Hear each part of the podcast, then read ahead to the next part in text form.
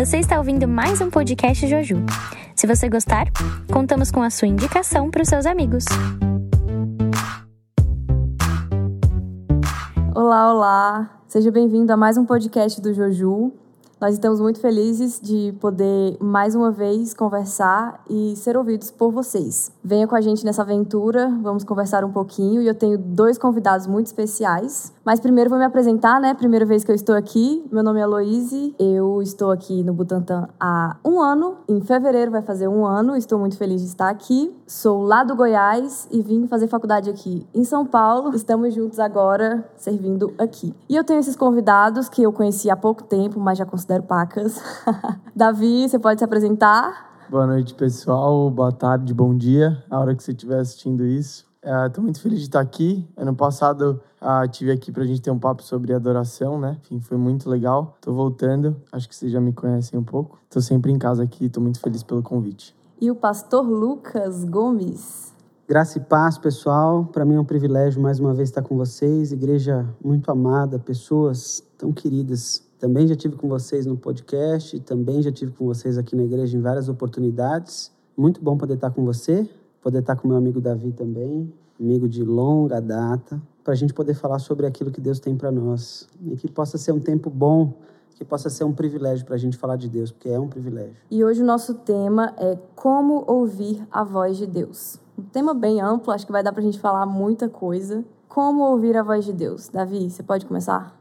Posso começar. Eu tenho um exemplo muito legal que teve um dia que eu que eu tava jogando bola no condomínio, eu morava num condomínio que tinha uns cinco ou seis torres, já nem me lembro mais. Mas daí eu tava lá no hall embaixo, a gente morava no décimo andar, e, meu, tava brincando com as pessoas, uma gritaria e tal. Lá do décimo andar falou, Davi! E eu consegui ouvir minha mãe mesmo na gritaria, né? Então, ouvir a voz de Deus tem muito a ver com conhecer o timbre, com ter intimidade, assim. Porque mesmo quando muita gente está falando, principalmente filhos sabem que quando a mãe chama, Ainda mais se o sinal estiver na mão, você não pode nem estar tá vendo, mas você sabe que está lá. É, a gente consegue discernir, né? Então, ah, tem muito a ver com intimidade, tem muito a ver com passar tempo junto.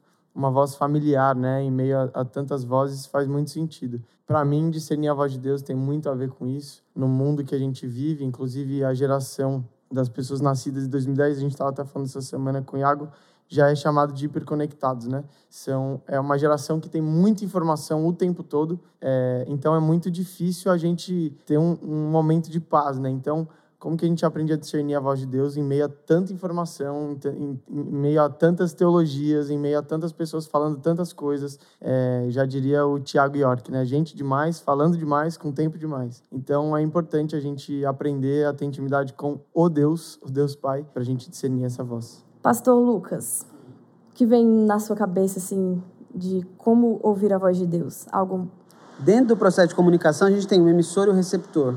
E no meio disso existem os ruídos.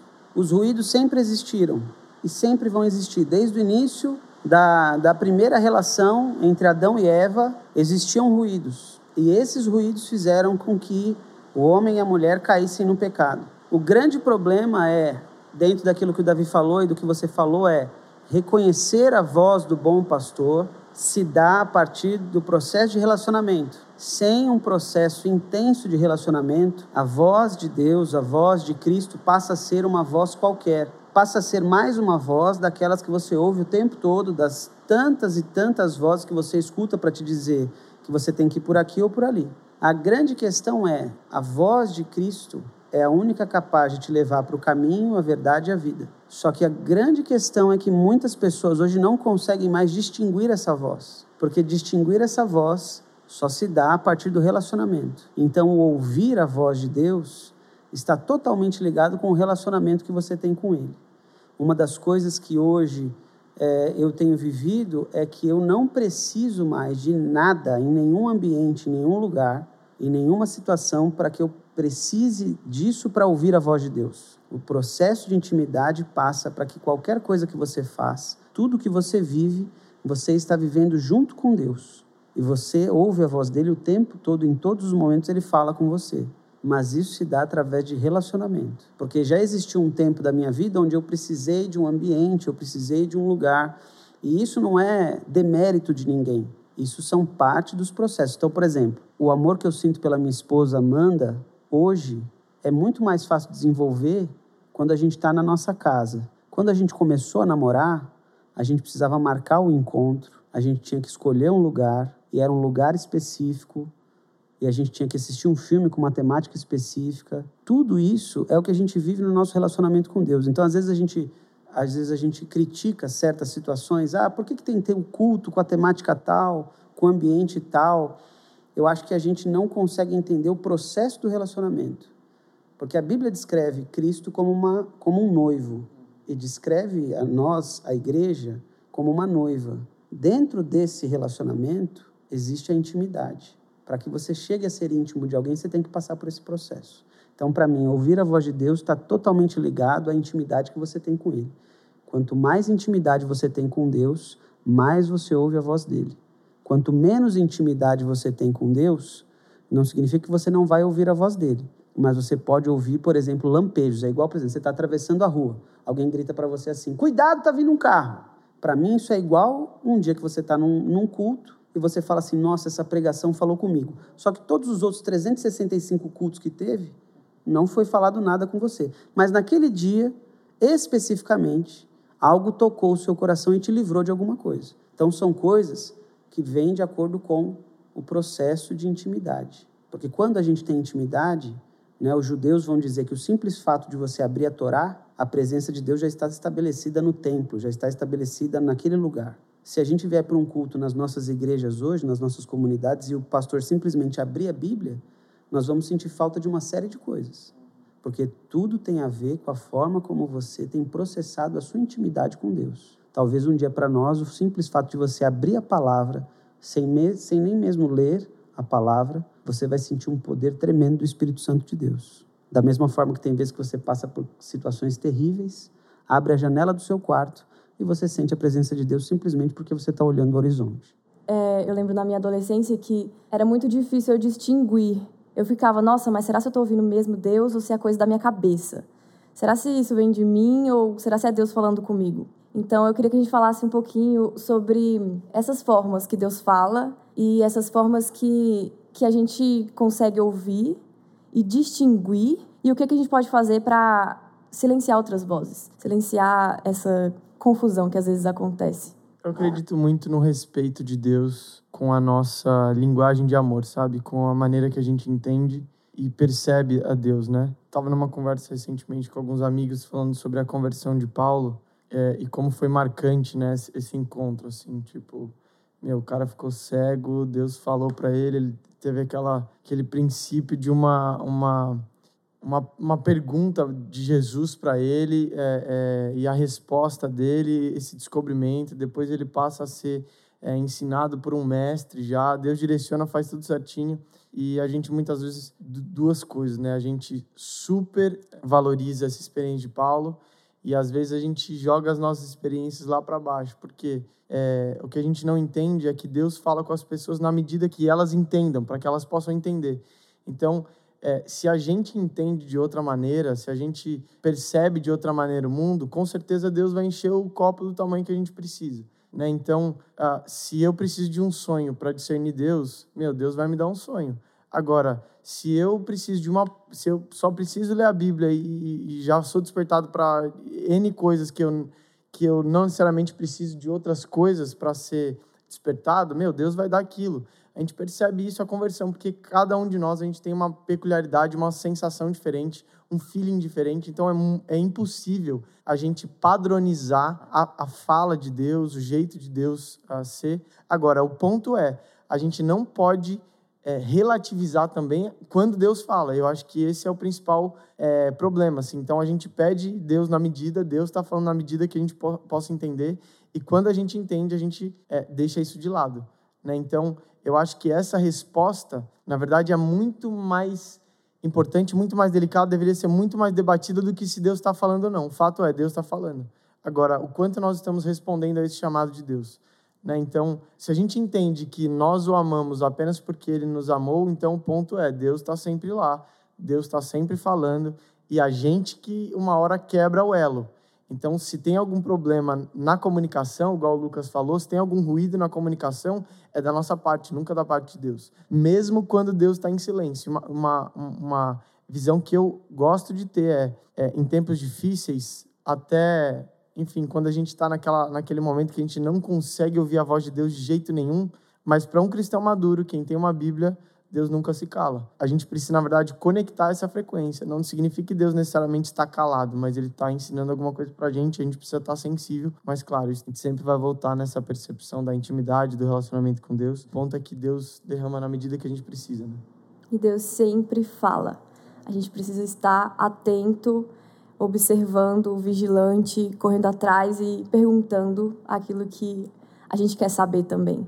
Para ser não ser só aquilo, ah, Deus, eu quero ouvir, mas pergunte para ele também te dar respostas, para ser um relacionamento. Perguntas e respostas. É uma via de, de mão dupla, né? Isso é muito legal, porque a gente coloca muitas caixas, né? Tipo, ai. Tem a palavra, tem os meus líderes, tem, tem os cultos, tem o louvor, tem a natureza, tem os meus sentimentos. Então, é, tem uma passagem em Samuel que é bastante conhecida, né? De quando Deus fala com Samuel pela primeira vez.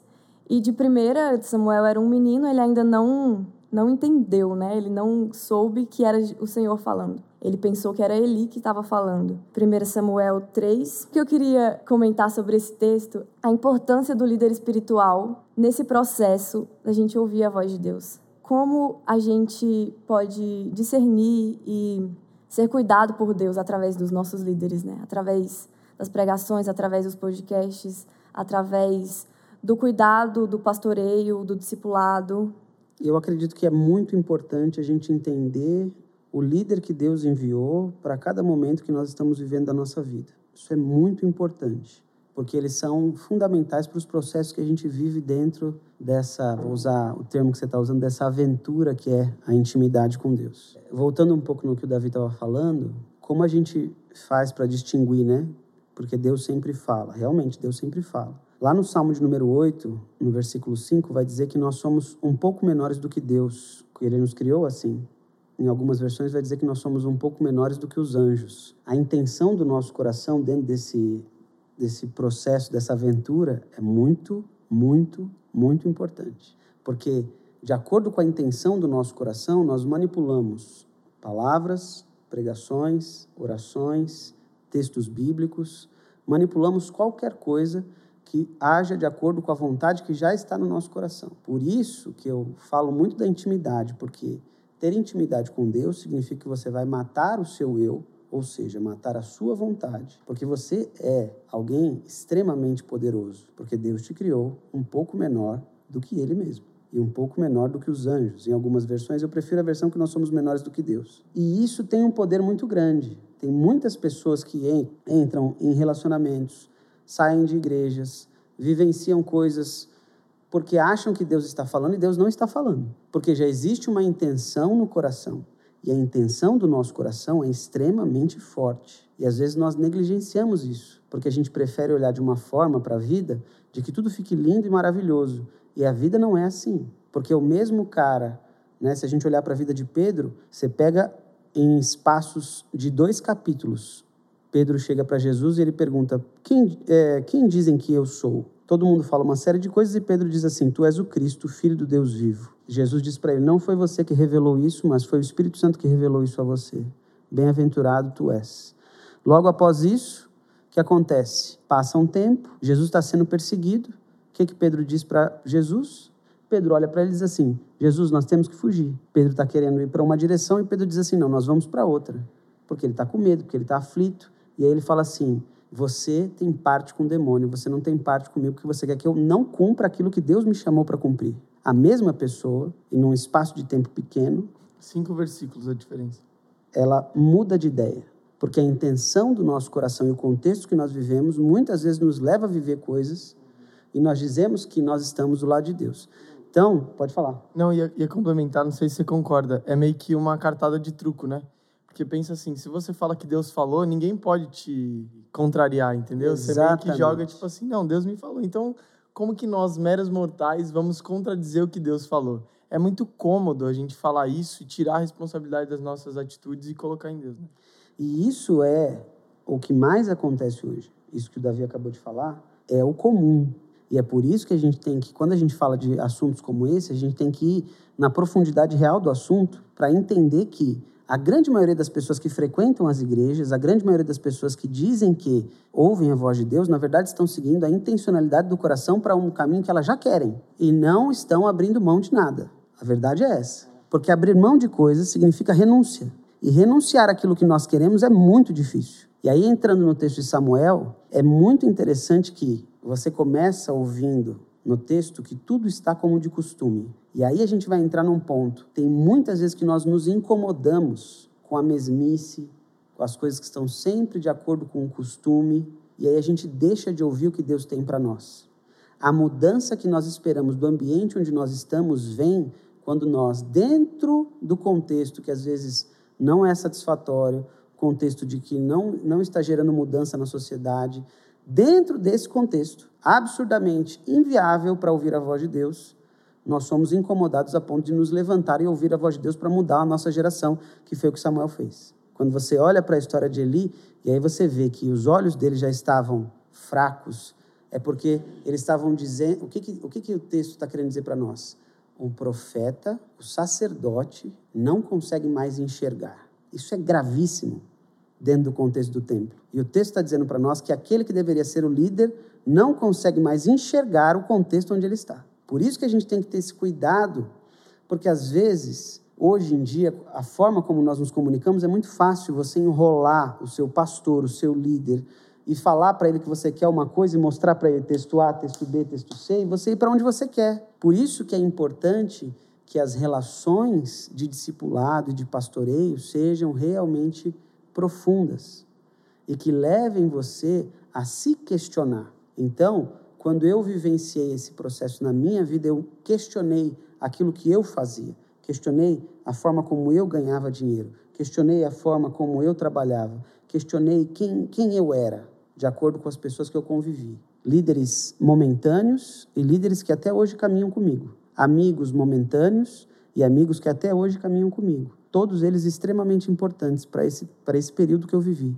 Mas que foi um período do quê? De renúncia, de escolha e de novo caminhar. Então, quando a gente olha para essa história de Samuel, por que, que o líder ele é tão importante? Porque o líder, quando ele realmente estica você, vou usar uma palavra que o Davi gosta muito, ele estica você, ele aprofunda com você situações que você não quer ouvir, porque essa é a realidade. O bom líder fala para você coisas que você não quer ouvir. Coloca diante de você a pessoa que você não quer enxergar, que é quem você é. Porque aí é que tá, você tem que olhar para essa pessoa que você não quer ver e dizer assim: eu não quero mais ser essa pessoa. Isso é ser nova criatura. Esse é o processo que Samuel viveu. Por isso o líder foi importante, porque o líder chega para ele e diz assim: vai lá e diz assim: eis-me aqui. A partir do momento que você diz eis-me aqui, a bola não está mais no seu pé. A bola está com Deus. E aí ele faz o que ele quiser com você.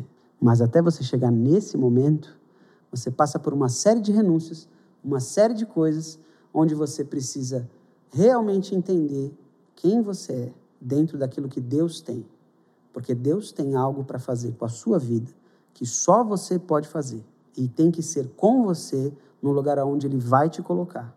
Independente da igreja que você frequente, do ambiente que você esteja. Mas é com você que Ele vai fazer. E é isso que às vezes as pessoas não entendem. É uma questão de liderança, mas também de ambiente, né? Você falou de ambiente, como o ambiente faz diferença, né? Isso é muito importante, assim, quando a gente está do lado de pessoas, perto de pessoas que nos incentivam a, a discernir a voz de Deus, a caminhar com Ele, a ter essa sensibilidade, isso faz completamente diferença, né? A gente vê próprio exemplo de capítulos anteriores dos filhos de Eli, aquilo, as loucuras que eles faziam ah, com as pessoas que, enfim, é, devotas ao Senhor e eles aproveitavam da, da autoridade depois, deles. E depois, quando ele morre, né? Exatamente, exatamente. Da autoridade dele para fazer atrocidades, né? É, aí a gente percebe é, dentro da misericórdia de Deus ah, o ambiente que Samuel, na verdade, é, foi construído, na verdade, era meio que assim, ou a voz de Deus pura ou nada, porque o ambiente não era favorável. E isso mostra para gente uma coisa, um ambiente favorável, ele leva a gente ao transbordar daquilo que Deus está fazendo. Isso também é uma opção nossa quando a gente amadurece. Então, quando a gente vai amadurecendo, a gente vai percebendo e a gente vai tendo que escolher é, pessoas para a gente caminhar, pessoas para a gente ouvir, pessoas em, em quem a gente não deve ouvir, né? Uh, pessoas em quem a gente deve depositar. De acordo com aquilo que Deus já colocou no teu coração. Exatamente. Porque você vai ser direcionado, é, é assim, você, você vai ser pescador. Não adianta você ir falar com um carpinteiro. Você vai ter que falar com os pescadores. Então, por exemplo, isso que o Davi falou do ambiente, você tem que, depois que você entende aquilo que Deus tem para você, você vai ter que estar no ambiente também onde você perceba que você vai desenvolver isso de uma forma melhor. E você não pode ter essa, esse preciosismo, vou usar essa palavra. Eu caminhei durante um tempo, um ano, um ano e meio, dois anos, com um pastor que me ajudou muito, mas foi um pastor que eu caminhei durante um ano e meio depois eu não caminhei mais. Não porque eu não, não o ame, não porque eu não o respeite, não porque eu não o escute, mas aquele momento que eu estava vivendo, a liderança dele, as ideias dele, aquilo que Deus falava através dele foi primordial para que eu mudasse de vida. A partir do momento que eu cheguei num, num lugar onde eu teria que dar um salto, esse é o grande problema. Às vezes a gente se apega a pessoas e abre mão da missão, abre mão da causa, que é sempre maior do que as pessoas, sempre maior do que qualquer igreja. A causa, a missão que nós temos. E aí, se a gente se apega, vou voltar a falar de Pedro, quando Jesus tem a questão da transfiguração, Pedro, os discípulos querem ficar lá no monte. Não, vamos ficar aqui, aqui está gostoso, aqui está bom. Por quê? Porque a gente tem essa tendência de que a gente quer ficar vivendo aquele momento para sempre. No próprio Getsemane, né? Quando E a gente não é, a gente não não tá aqui para isso, gente. O momento que nós vivemos é curto e nós temos uma missão clara de alcançar vidas, nós temos uma missão clara de pregar as boas novas do Evangelho, nós temos uma missão clara de adorar ao Senhor com a intensidade tamanha de que as pessoas vejam diferença na nossa vida em tudo que nós fazemos. E aí a gente, a gente vai transcender para uma coisa que vai muito além, que é o que Samuel fez. Se você olha a história de Samuel, tudo que Samuel preparou para gerações futuras é o que hoje a gente fala tanto sobre legado, preparar o caminho para aqueles que estão vindo. Isso falta hoje, por quê? Porque a gente se apega a pessoas, a cargos, a gente se apega a instituições e a gente se esquece da causa maior. E aí é que a gente se perde. A gente entra numa discussão muito profunda sobre propósito, né? Aí é, sobre discernir esses, esses processos dentro da voz, dentro do contexto de ouvir a Deus. Hoje em dia a gente vive em muitos lugares assim, poxa, mas é uma parece que a gente foi anestesiado assim, sabe, durante o processo do Covid, que a gente só pensa, não, depois que passar a gente vai para cima, vai melhorar, vai, nossa igreja vai meu bombar. E se não passar? Quando Jesus voltar, a gente vai entregar o que durante o processo pandêmico? É, será que a gente não vai dar vida com aquilo que a gente tem na mão? E a gente lembra muito aí, é, é, penso muito nas parábolas dos talentos, né? É, quando o Senhor volta e aquele que não tinha multiplicado que o Senhor deu para ele, ele fala assim: Meu, por que, que você não fez alguma coisa? Colocou no banco para render qualquer coisa. E Jesus termina dizendo: é, aquele que é, é, a, a, até aquele que não tem dele será tirado. Então, olha que loucura a gente pensar na responsabilidade que é, porque a gente só gosta de ver o bônus de caminhar com Deus, no sentido de, é, enfim, até os ônus são bônus, mas a gente não quer pagar um preço, igual o Lucas falou, né? E, e, e, a gente precisa se desvincular de algumas coisas, de algumas mentalidades, é, para a gente poder avançar, porque é uma responsabilidade, né? É, quando Jesus voltar, a gente vai entregar o quê? Eu acho que essa dúvida é cruel, assim, sabe? Porque. Porque pode ser que chegue lá na hora e ele diga assim: Eu não te conheço. Exatamente. O diabo adora o fato do cristão achar que ele só precisa ser salvo e ir para o céu e acabou. Porque enquanto a gente está quieto, o diabo ganha muito mais gente. Então, essa mentalidade de aceitei Jesus, estou trabalhando na igreja, isso é suficiente, o diabo adora. Porque isso é muito cômodo para ele e para a gente também, infelizmente, né? no nosso caso. Porque, meu, enfim, o diabo é astuto, a gente sabe, mas parece que a gente não coloca na prática essa, essa, esse aprofundamento da voz de Deus. E isso eu acho que é um tema ainda mais profundo, porque não é não ouvir a voz de Deus, porque a gente está lendo a Bíblia, a gente está lendo sobre os heróis da fé, a gente sabe aquilo que, que Abraão fez, a gente sabe aquilo que Isaac fez, a gente sabe aquilo que Moisés fez, a gente sabe aquilo que Pedro fez, a gente sabe de tudo isso. Mas a gente tem uma, uma mentalidade de órfão tão imenso que a gente sempre vai achar que é só para os caras da Bíblia. A gente nunca vai viver coisas que essas pessoas viveram e isso é antibíblico, né? Quando Jesus fala que a gente viveria coisas maiores ainda, né? Então, como que a gente pode ser responsável? Eu acho que essa é uma uma chave muito importante. Ouvir a voz de Deus é só o começo. O que, que a gente faz depois? Como que a gente responde à voz de Deus? Eu acho que estava até conversando com o Iago também, né? Quantas vezes a gente para e fica só nos processos elementares sempre? A gente sempre está ouvindo sobre perdão, a gente sempre está ouvindo sobre, é, sobre, enfim, amar o próximo. Gente, isso é básico. É tipo assim, não é equação de segundo grau, é, é soma no, no, na vida cristã.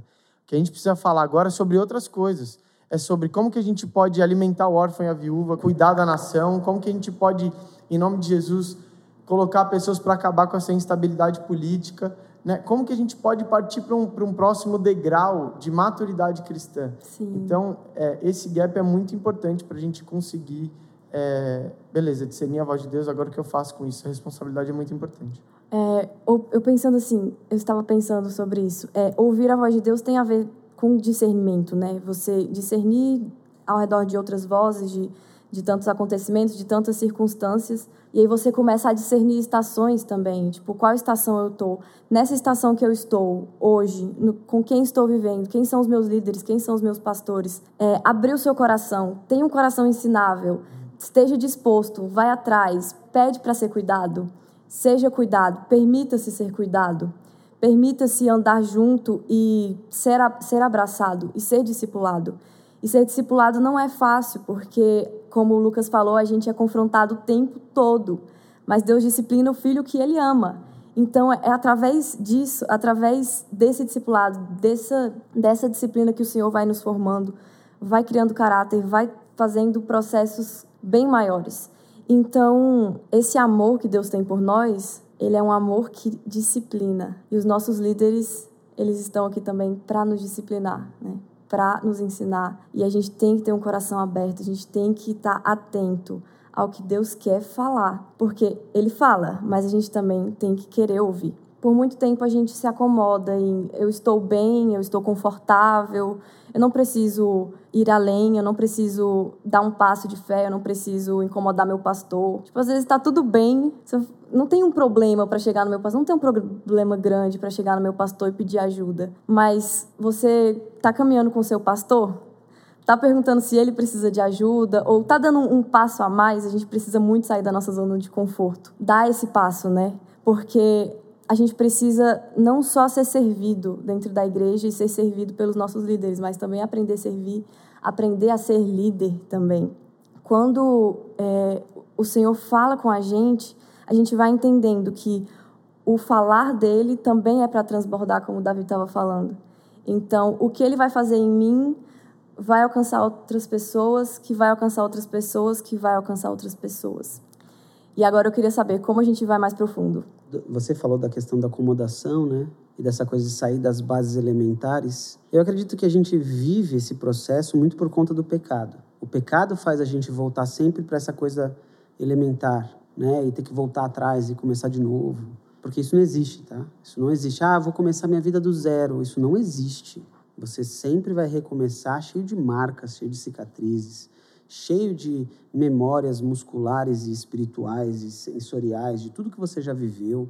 Nada apaga isso.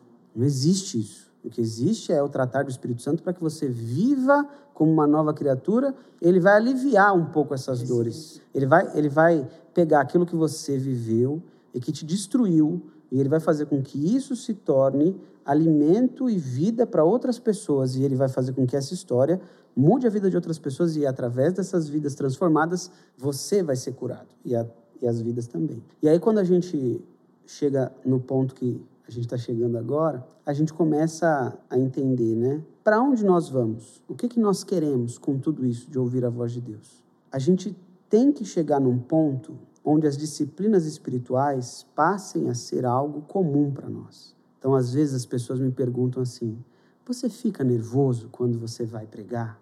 Quando você vai cantar? Né? Eu não fico nem um pouco nervoso, porque essa é a minha vida, eu como isso, eu vivo isso, eu respiro isso, isso é, é, é o que me faz ser feliz, é o que me faz respirar, viver na intensidade com o Espírito Santo. Eu não sei viver sem isso. Então, para mim, quando eu vou pregar, quando eu vou cantar, quando eu vou conversar com alguém, quando a gente está fazendo isso que a gente está fazendo aqui, isso me enche de uma forma, me alimenta de uma forma e me faz entender quem eu sou, me faz entender para onde eu tenho que ir, me faz entender por que, que ele me colocou aqui. E isso é comum para mim. É o pão com manteiga que você come todo dia, é o café que você toma. A Bíblia não tem que te deixar nervoso.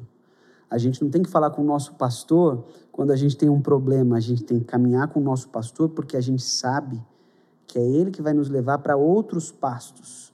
É ele que vai nos levar para outras águas. A gente caminha com ele pelo caminho. Ele nos cura e nós o curamos. Nós vivenciamos um processo de ser igreja com os pastores e com os líderes e com os diversos ministérios e grupos que nós temos, porque nós entendemos que em comunidade nós somos curados uns pelos outros. E aí entra na questão das disciplinas espirituais. Quando isso passar a ser algo prazeroso para você, algo que te alimenta, algo que seja comum a você. Então, por exemplo, a gente está conversando aqui, a gente. Isso é comum para a gente. A gente fala disso o tempo todo. A gente não sabe falar de outra coisa. A gente até tenta. A gente tenta dar uma desbaratinada, fala de futebol, fala disso, fala daquilo, fala de NBA, mas a nossa vida é isso aqui. A gente vai rodar, rodar, rodar e a gente vai voltar para o mesmo lugar. Porque isso é quem a gente é. Às vezes as pessoas não entendem isso. E quando isso passar a ser algo prazeroso, algo que você vive, algo que você se alimenta, aí você curte. Então, às vezes a gente vai para os lugares, as pessoas falam assim: "Nossa, mas como que é? Como é que você faz?" A gente curte o momento. A gente vivencia, a gente ama as pessoas, a gente olha para as pessoas, a gente sabe o que as pessoas estão sentindo na hora que elas estão cantando junto com a gente, na hora que elas estão ouvindo a pregação, porque um dia a gente estava ali sendo alimentado e curado dentro do processo que Deus tinha para a gente. A gente um dia já teve que passar por isso de ficar nervoso, de não saber o que fazer, mas quando a gente entende que a palavra ela permeia a gente e nós somos aqueles que dão continuidade à história poderosa de Deus na terra sobre todos nós. Nós somos aqueles que dão continuidade. A Bíblia não acaba em Apocalipse, a Bíblia ela dá continuidade através da minha vida, através da sua vida, através da vida de cada um que está ouvindo aqui, porque esse esse é o nosso chamado, viver o poder do grande Rei do universo, o nosso Deus, aquele que fez todas as coisas. Nós somos parte de quem Ele é, nós somos um pedaço de quem Ele é. É isso que a gente não entende. Se a gente entendesse isso, que o nosso Pai, Ele é parte de nós e nós somos parte dele, não haveriam barreiras para o Evangelho. Não haveria nada, nem pecado, nem nada que pudesse nos parar. Porque aí seria quem nós somos. E aí, se é quem você é, nada para você nós estamos em guerra constantemente, né? E, e é impossível a gente ter momentos é, tranquilos, é, momentos que não tenham paz, não momentos que não tenham descanso. Isso existe em Deus. Por meio de Jesus, a gente pode, deve ter momentos de descanso, de paz, mesmo em meio às dificuldades. Mas quando a gente olha um dos versículos que eu mais amo na Bíblia, né? Salmo 1, é, versículo 3, falando que aquele que está firmado em, em águas correntes, para mim, falando exatamente sobre a Trindade, sobre como é Jesus, é, sobre como é Deus e o Espírito Santo, é o seguinte: não é uma poça, não é um lago. Se existe uma água corrente, existe um dinamismo de Deus. Então, Deus nunca para, Ele está sempre fazendo algo novo. Então, eu acredito que quando a gente para de ter problema, talvez a gente está no lugar errado fazendo a coisa errada. Se a gente não está enfrentando nenhum tipo de dificuldade, nenhum tipo de adversidade, a gente está no lugar errado fazendo a coisa errada. O diabo está muito satisfeito. Uma historinha muito antiga que eu lembro que o Arthur falava muito, é, que era a história do muro, né? Que tinha uma pessoa em cima do muro e de um lado estava o diabo, do outro estava Deus. E Deus ficava convidava essa pessoa para ir pro, pro, pro lado dele e o diabo ficava quieto. E esse, essa pessoa se intrigou e perguntou: Diabo, por que, que você não me chama para ir para o seu lado? Só Deus está me chamando. Daí o diabo fala: Porque o muro é meu. Então, um lugar de instabilidade, um lugar de não decisão, é um lugar do diabo.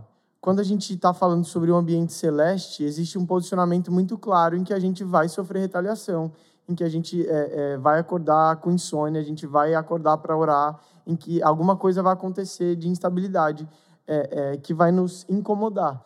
É claro, volto a dizer, existem momentos, existem temporadas, e aí discernir isso, de descanso, de paz, de tranquilidade, de honra do Senhor para nós, mas ainda assim existem é, lutas que a gente é, precisa lutar. E a gente precisa aceitar e aí discernir também essa questão do até que ponto eu estou gerando isso, até que ponto isso é uma luta do diabo, até que ponto Deus está enviando isso. Então, quando a gente fala de tempestades, talvez a gente seja como Jonas. Talvez a gente tenha que parar o barco e falar: Ó, oh, a culpa é minha. Eu que não estou sabendo decidir, eu que não estou sabendo orar, eu que não estou é, clamando pelo Brasil como eu deveria, eu que não estou sabendo conversar com as pessoas, eu que não estou sabendo, é, é, é, enfim, ter relacionamento. Vou usar um exemplo bem para chamar atenção para a necessidade que a gente precisa ter é, de discernir as estações e principalmente ser encontrado em, em, em Deus. Né? Eu acho muito incrível um texto que eu sempre vou citar minha vida inteira, que é a relação de João no Apocalipse. É, Apocalipse 1, versículo 10. No dia do Senhor, achei-me no Espírito. Não é que eu encontro Deus dentro de mim, é que eu me encontro dentro de Deus. Isso é uma, uma visão de hierarquia muito maior. Né? O Lucas acabou de ser pai e eu sempre penso nesse processo de gravidez quando eu leio esse versículo de João falando sobre isso. Quando um bebê está numa gestação, ele está sempre sujeito às vontades da mãe se tiver uma gestação negativa, esse bebê vai sair com problemas. E, a, e o grande problema hoje é que nós estamos moldando Deus, e aí a gente volta a falar sobre, é, sobre o pecado, onde Deus fere o ventre da mulher, e esse é o fruto do pecado. Então a gente está sempre é, revertendo. Né? O pastor Leandro Vieira usa uma frase que eu acho incrível, que é: Deus criou os homens à sua imagem e semelhança, e os homens retribuíram favor. Ou seja, nós estamos criando Deus à nossa imagem e semelhança. Então, aí volta na questão da manipulação da voz de Deus, na manipulação daquilo que é a teologia, daquilo que é, enfim, a, a visão do Senhor para a nação. Mas a gente precisa ter essa sensibilidade, a humildade de entender que o reino de Deus é de Deus e não é nosso. Uh, e esse é o discernimento, talvez, que faltou a Pedro no Getsemane, quando ele corta a orelha do, do, do, soldado. Então, a gente precisa discernir que o reino é de Deus. A partir desse momento, a gente começa a entender que Deus funciona de um jeito que talvez a gente não, não entenda do nosso jeito natural. Então, resumindo, né, para a gente é, passar e avançar a conversa, vou falar um pouco da gente, talvez, né, do, do nosso uma coisa que eu, eu e o Lucas a gente sempre teve, e ele me ensinou muito, me ensina até hoje sobre isso. O primeiro passo para ouvir a voz de Deus, primeiro é reconhecer Ele, a gente volta para adoração, é estar de joelhos prostrados, é render graças ao Senhor, ações de graça. Isso desconstrói, isso abre margem, na verdade, para a gente falar assim: Deus, você que sabe todas as coisas, eu não sei. Isso quebra, quebra. O, maior, o maior ruído que existe hoje e que sempre existiu no mundo é o som do inferno, que é a murmuração. O natural do ser humano após a queda é a murmuração. A adoração ela quebra esse ciclo. A partir do momento que você quebra esse ciclo de murmuração, você está num outro estágio de relacionamento com Deus. O grande problema é que às vezes a gente vive momentos de intensa adoração, mas assim que a gente chega em casa, assim que a gente volta para o trabalho, a murmuração volta. Uma das coisas que o Davi falou, que eu achei interessante, né, sobre a questão da gente estar sempre em guerra, e que isso é, é, é realidade. Mas quem está em Deus precisa estar em guerra, mas está no domínio dessa guerra. Eu lembro muito daquele episódio onde Moisés está com os braços levantados, e aí você tem Arão de um lado e Ur do outro. O significado do nome de Arão é o elevado, aquele que está elevado a Deus. O significado do nome de Ur é aquele que tem o fogo. Ou seja, aquele que está elevado no espírito, ele tem o domínio da guerra. Não quer dizer que ele não está em guerra. Moisés, todas as vezes que os braços iam baixando, ele perdia o domínio, por isso que vem Arão e Ur. A partir do momento que você tem o domínio dessa guerra, isso não quer dizer que você não vai ser tentado, isso não, vai ser, não quer dizer que você não vai ser é, levado a pensar que talvez você possa ser derrotado, mas você tem o domínio da situação. E isso faz toda a diferença para poder entrar nas disciplinas espirituais, para você ter paz, para aprofundar isso. Senão a gente vai entrar naquilo que o Davi falou, que é a gente nunca vai sair desse ciclo elementar de você estar ali fazendo a sua leitura bíblica, começar a se aprofundar e você peca. Aí tudo aquilo que você leu, você acha que não adiantou de nada. Aí você volta a conversar com o seu pastor, achar que você tem que conversar com ele só quando você tem um problema. Você volta a achar que você é a pior pessoa do mundo e você não pode nem ir para a igreja. Você começa o plano bíblico de Gênesis em janeiro e, e fevereiro está em Gênesis, janeiro é, porque, janeiro, fevereiro, porque, março, abril e aí vai. E aí a gente tem que, Sempre tem que falar, né? Esse, esse é o plano do diabo. E a gente não pode esquecer que dentro de uma, de uma guerra existem estratégias. Só que a estratégia de Deus para essa guerra, ela é uma estratégia de que ele já venceu a guerra.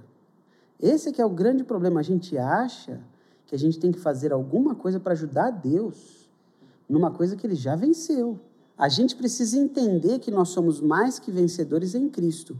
Aí a gente começa a curtir o momento, aí a gente começa a entender que a palavra, ela, além de ser um guia espiritual, humanitário de quem nós temos que ser como ser humano, a palavra é uma chave que abre essa porta da salvação, que é a porta de entrada para a graça, que é a porta de entrada para os dons espirituais, que é a porta de entrada para um nível de intimidade altíssimo com o Senhor, que é a porta de entrada para tudo que você vai viver na presença de Deus. Nós precisamos ter confiança naquele que nos chamou, naquele que cuida de nós, na, daquele que já venceu. Quando a gente quando a gente fala com alguém, a gente espera que, que essa pessoa escute, né? E tipo, será se às, vezes a gente fala e a gente espera que Deus escute, ou a gente, tipo, acredita realmente que Deus escuta? Será que a gente confia realmente? Porque isso parte muito de confiança. Eu estou falando com alguém, eu tenho que confiar que ele vai me ouvir, ele está pronto para me auxiliar, ele está pronto para me ajudar, ele está pronto para abrir as portas e, e, me dar mais graça e mais amor. E, e isso vai é, isso vai potencializar todas as áreas da minha vida para eu cumprir esse chamado né, da nossa vida, para aquilo que a gente foi chamado nós tratamos Deus, tratamos o Espírito Santo como nós tratamos a mulher do telemarketing. É interessante que as frases são sempre assim: eu tenho uma oportunidade que vai mudar a sua vida. Eu tenho algo que vai te renovar. Eu tenho uma coisa que você não pode ficar sem. É a mesma coisa que o Espírito fala para a gente. Como é que a gente trata essa, essa pessoa? Normalmente a gente não leva em consideração.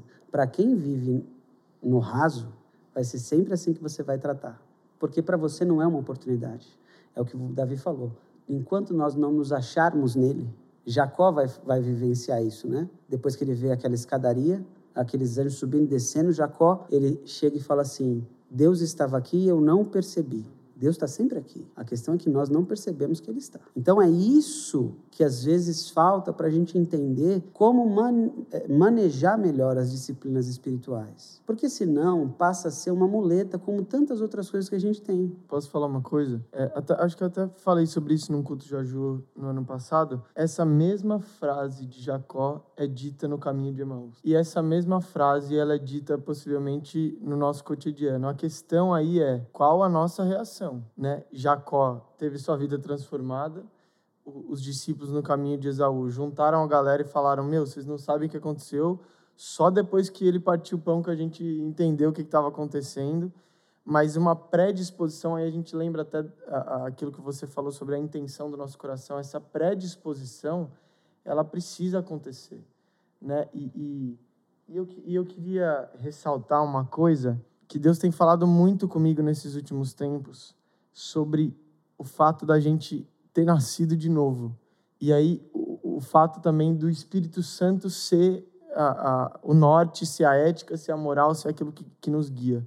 Lá em Gênesis 5, logo é, depois da queda, Moisés relata o seguinte: é, Deus fez Adão à sua imagem e semelhança. E Adão gerou filhos à sua imagem e semelhança. Então, antes da queda, a gente tinha Deus fazendo os homens à sua imagem e semelhança. Depois do pecado, são os homens fazendo os homens conforme a sua própria imagem e semelhança. Quando que isso pode mudar? Quando Jesus vem e a gente literalmente fala novo nascimento, exatamente. A gente não é nascido mais dos nossos pais, ou seja, os costumes que eu, que eu devo ter não é da família Bastos, Barreto ou, ou, ou Visa. É da família Espírito Santo, Deus, Jesus. Esses são os costumes. Eu preciso ter essa identidade bem revelada a mim como eu nasci de novo, ou seja, os meus pais são tutores aqui que Deus colocou sobre a minha percepção, mas a partir do momento que eu nasço, que eu, que eu tenho a oportunidade de nascer de novo, existe um DNA colocado no meu coração, no nosso coração, chamado Espírito Santo. Exatamente. Então, se alguém tirar o DNA aqui, vai ver se é da família de quem? Se é da família Visa? Não, sou da família Celestial Espírito Santo. Entende? Por meio do Espírito Santo. Então, essa percepção que a gente começa a ter, ela ajuda a gente a desvincular um pouco a nossa visão terrena, literalmente a nossa visão terrena. E aí a gente estava falando sobre isso, né? Sobre esse discernimento, sobre é, é, discernir isso. A gente não vai viver uma vida cristã sem a palavra fé. Não tem como. Não tem como. Pode ir. E, e isso que o Davi falou, né? Às vezes a gente leva isso tão, de uma forma tão desleixada, e essa é a resposta para uma série de problemas da sociedade que nós vivemos hoje. A consciência de que nós somos novas criaturas em Cristo e que nós, a partir da morte e ressurreição de Cristo, nós passamos a ser enxertados na videira verdadeira. E aí é que está. Se nós todos somos enxertados e somos irmãos, não há por que ter desigualdade, não há por que ter racismo, não há por que ter uma série de coisas que nos atrapalham a viver como irmãos. Só que a partir do momento que nós somos aqueles que geram pessoas à nossa imagem, não à imagem dele, de Cristo, nós criamos seres egoístas, seres desiguais, seres que são racistas, seres que são pessoas que não conseguem entender aquilo que Deus tem para a humanidade. Então, é muito complicado a gente falar sobre essas coisas se a gente não tem fé. Porque é isso que o Davi falou porque passa a se tornar uma série de teorias, como uma série de coisas que nós já lemos na faculdade, se você já estudou um pouquinho sobre filosofia, e existem diversas filosofias para como o mundo deve ser, né? Você pode escolher a que você quiser. Todas elas, em algum momento, vai chegar no ponto da utopia, de que as pessoas não vão conseguir fazer com que aquilo se torne real.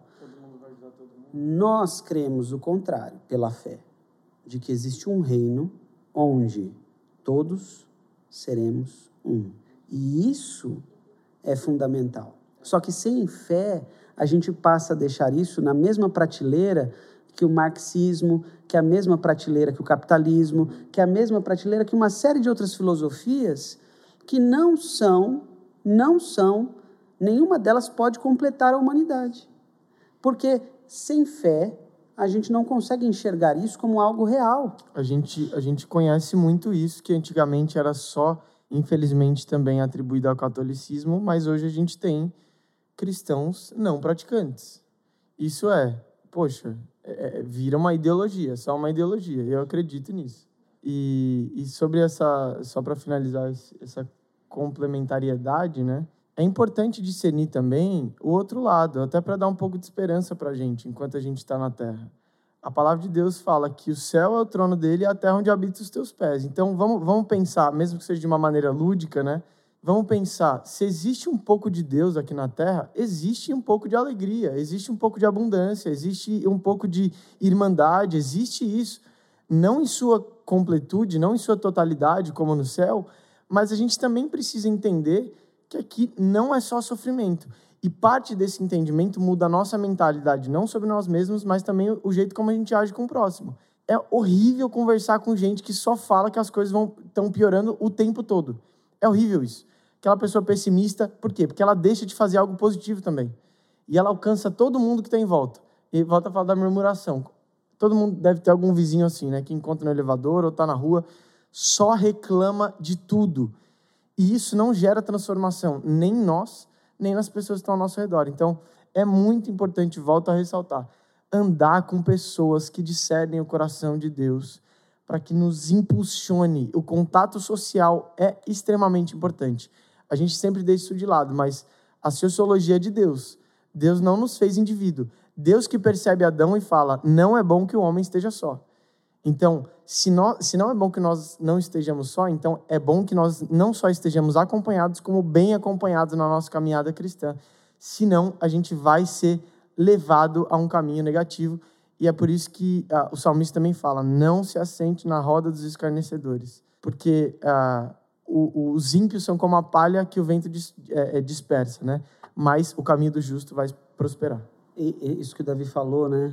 Se deixar, uma, a gente não para, gente. Teve uma hora é que a gente falou um pouquinho sobre a questão de qual a postura que a gente tem que ter, e está ligado isso às pessoas que caminham conosco. Ele citou um exemplo de Jonas, né? que disse: Olha, o, o, erro, é, o erro é meu, a culpa é minha, para mudar isso, vocês vão ter que me jogar para fora do barco. Vão ter outros momentos onde a sua postura diante da murmuração vai ter que ser permanecer fiel e continuar no caminho que Deus indicou, como Caleb. E, e você só entende isso se existem outras pessoas à sua volta que vão tirar você daquele barulho da murmuração para dizer assim, ó, agora é isso que você vai fazer. No caso de Jonas, foram os marinheiros ali, os pescadores que falaram assim: está acontecendo alguma coisa, a gente tem que resolver. No caso de Caleb, foi Moisés que falou para ele assim: ó, você vai ser um dos espias e você vai falar para mim o que Deus mostrou para você lá. Isso é, é, é, muito forte a gente entender. Às vezes a gente está indo para um lugar, a gente quer tirar as nossas conclusões, mas a gente não consegue enxergar com os olhos de Deus. E aí a gente vai enxergar sempre a pior situação, porque o ser humano é levado a olhar sempre para o lado pior. Não tem jeito. Então, se a gente não começar a mudar isso, não começar a, a, a ter esse princípio de irmandade, onde nós vamos cuidar de pessoas, né? nós fazemos muito, nós fizemos muito isso e, e faremos ainda muito mais, né? de observar pessoas, entender qual o potencial dessas pessoas, investir e cuidar dessas pessoas. Isso é fundamental porque isso abre espaço e abre caminho. Aí é que tá. Aí podem dizer assim, mas vocês já erraram muito. Já quebramos a cara várias vezes, achando que uma pessoa ia dar nisso e deu totalmente errado. Mas nós também já fomos surpreendidos pelo Espírito Santo e vimos pessoas que saíram de um lugar e deram um salto no reino que nós nunca esperávamos. A gente prefere investir e não dar certo do que se arrepender de não ter investido numa pessoa que corresponderia. A gente sempre vai errar para mais, né? É melhor você dar oportunidade do que você simplesmente negar a oportunidade. Falamos muitas coisas, muitas coisas boas. E eu queria falar um pouquinho sobre é, o que a gente comentou. Peça com fé e receberá. Tenha confiança no Deus que você serve, tenha confiança naquilo que Ele já falou que você é naquilo que ele tem feito na sua vida e reconheça o Senhor. Em Provérbios tem um, tem um versículo que fala: reconheça o Senhor em todos os seus caminhos. Então, olhe para trás e observe o que ele já falou, o que ele tem falado, e esteja atento para ouvir mais da voz do Senhor. E caminhe junto com seus líderes. Ame-os. Ame seus líderes, ajude seus líderes, honre, honre. Aprenda a honrar os seus líderes. Aprenda a estar junto, porque isso é um princípio, isso é muito forte, é muito importante no reino dos céus. E aprenda também sobre o reino. A gente falou tantas coisas aqui, né, sobre a nossa nação e sobre andar junto com as pessoas e caminhar em unidade. E o Senhor, ele tem, ele tem esse, essa forma de, de mover. E é uma forma de reino onde ele é o rei, nós somos servos, mas também somos amigos, e ele se curva e ele morreu e se entregou por nós. Vocês querem falar alguma coisa? Ah, agradecer, né? É muito importante a gente finalizar também falando sobre o tema central, né? Que, a gente, que ouvir a voz de Deus está relacionado a muitas coisas, né? Mas para mim a principal delas são as disciplinas espirituais mesmo. É um coração é, que tem fome, né? É, Bem-aventurado aquele que tem fome e sede de justiça, tem sede pela palavra de Deus. Eu gosto sempre de, de falar que a nossa caminhada com Deus ela é um banquete é, infinito, né? Do qual Deus coloca à nossa disposição. Não é sobre se vai faltar comida ou não, mas quanta fome a gente tem, porque sempre vai ter comida, sempre vai ter alimento. Eu nunca vi é, alguém que lê a Bíblia constantemente com o coração grato e disposto, e alguém que tem uma vida de oração saudável Nunca vi essa pessoa falar que Deus não está falando com ela de jeito nenhum. Nunca vi essa pessoa, enfim, é, é, duvidar daquilo que Deus está fazendo, óbvio, né? Questionar sim, mas duvidar, não, não, não, não, não, conheço isso, sabe? Então, é, a gente tenta às vezes criar muitos mecanismos de fora. É, a gente tenta inovar coisas, mas a maior inovação é Jesus Cristo, é a palavra dele que é viva e autêntica. Ela serve para os dias de hoje, serve para ontem, serviu para ontem, vai servir para amanhã. Então, o ponto central é gente não pode deixar de orar, a gente não pode deixar de ler a Bíblia, porque isso é literalmente o nosso alimento. Se a gente não fizer isso, a gente vai morrer espiritualmente. E morrendo espiritualmente, a gente começa a desfalecer em todas as outras áreas, né? Então, é, agradecer mesmo a oportunidade. Lucas é um dos meus mentores, sempre foi, sempre vai ser um cara que eu tenho é, é, prazer em, em, enfim, sempre estar junto, desde falar besteira até jogar futebol, até falar sobre assuntos sérios. É um prazer também estar com todos vocês. Lô também, sempre é um privilégio. Estou é, muito honrado, espero que todo mundo é, seja abençoado por essas palavras.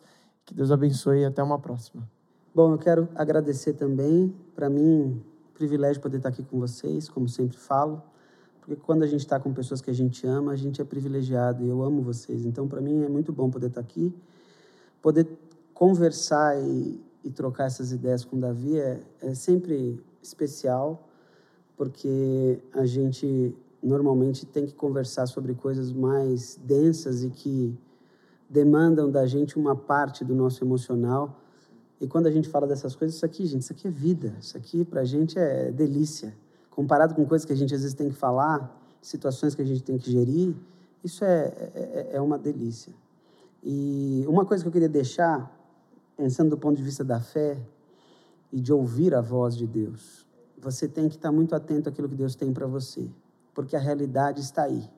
E a realidade, ela é a realidade do mal, a realidade da destruição. É, nós vamos ter, sim, momentos onde nós vamos enxergar o reino de Deus estabelecido aqui neste lugar, e, e glória a Deus por isso. Mas a realidade é: o devorador está aí, o leão está rugindo ao nosso redor. Não importa o momento que você esteja vivendo, não importa as experiências que você já viveu, em algum momento você vai estar de frente com a realidade e ela vai tentar te silenciar.